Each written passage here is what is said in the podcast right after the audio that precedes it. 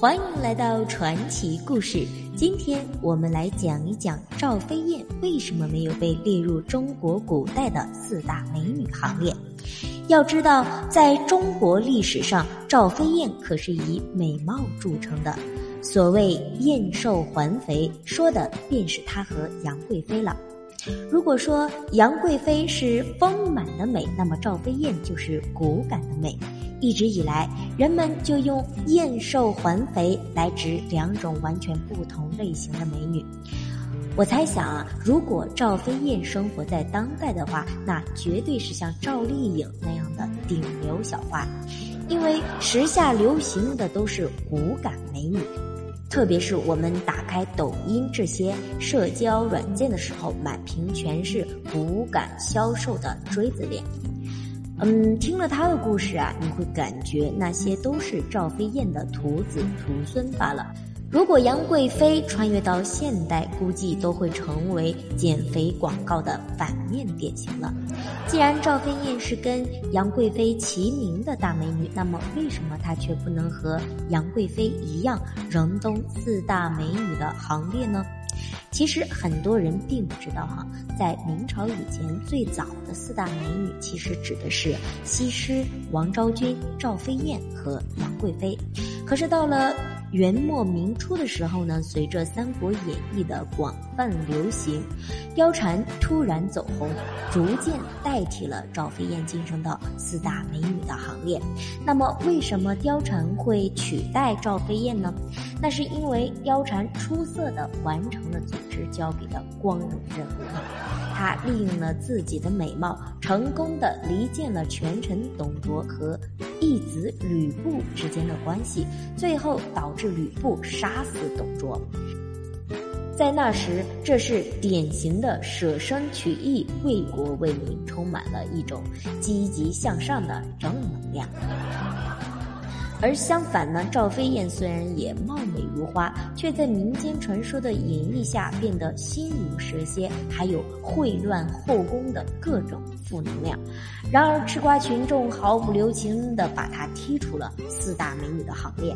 那么历史上的赵飞燕究竟是一个什么样的女人呢？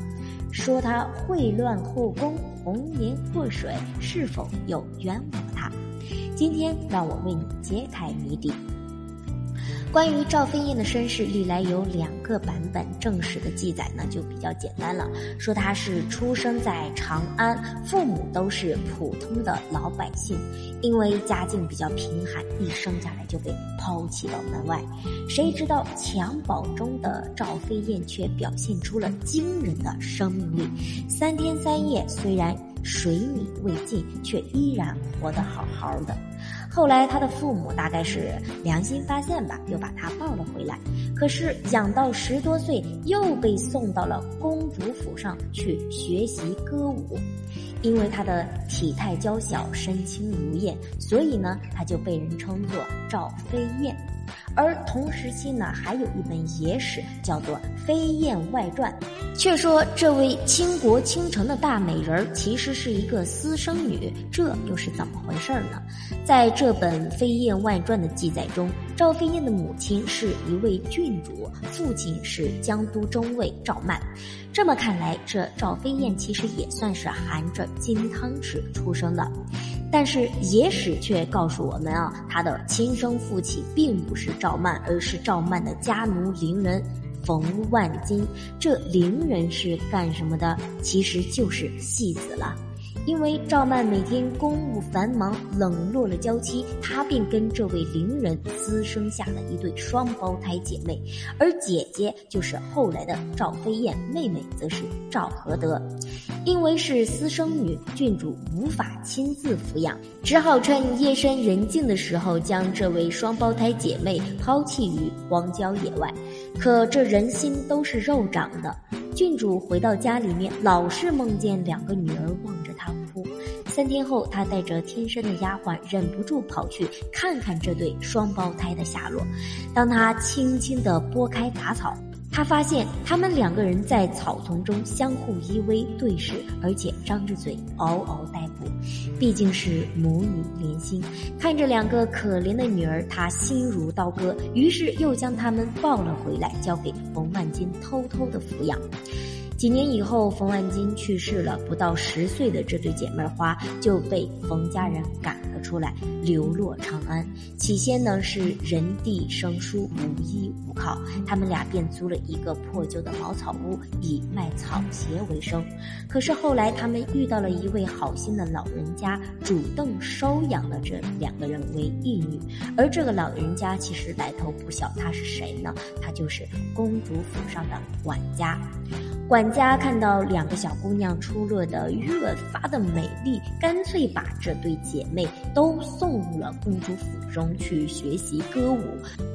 特别是赵飞燕，她在舞蹈方面表现出了一种与众不同的天赋，很快就脱颖而出。有一回，汉成帝刘骜在公主府上游玩，而赵飞燕的命运也就在这一天开始发生改变。那天，公主府上看到皇上驾到，就叫府上的美女都来见他。一个个身姿曼妙的少女轮番上阵，把汉成帝看的是眼花缭乱、目不暇接，这眼睛啊都快喷出火来了。最后，赵飞燕出场了。她迈着碎步款款而来，清丽脱俗的外表，勾魂烁魄的眼神，婀娜曼妙的舞姿，如仙女下凡一般，让汉成帝眼前一亮。他敲着二郎腿，右手在膝盖上，像弹琴一样抖动着指尖，左手呢捋着下巴的一组小胡子，频频点头。一曲舞毕，汉成帝也一蹦三尺高，他走了过去，用两个手指轻轻地抬起了赵飞燕的下巴，目光落在她长长的睫毛上。他呢没有反抗，含情脉脉地望着对方，眼光中荡漾着风情万种。一旁的公主看在眼里，她想起了当年的卫子夫。同样是出身卑微，也同样是在公主府上跳舞，被前来游玩的汉武帝一眼看中，然后就麻雀变凤凰，一个从卑微的歌女摇身一变成了大汉的皇后。如今历史又要重演了，这个叫赵飞燕的舞女会不会复制卫子夫的人生传奇，进攻母仪天下呢？想到这里，公主也是激动不已。好了，今天的节目就到这里。欲知后事如何，且听下回分解。让冰冷的历史变得有温度，让久远的故事更加接地气。欢迎点赞并关注我，我们下期节目接着说。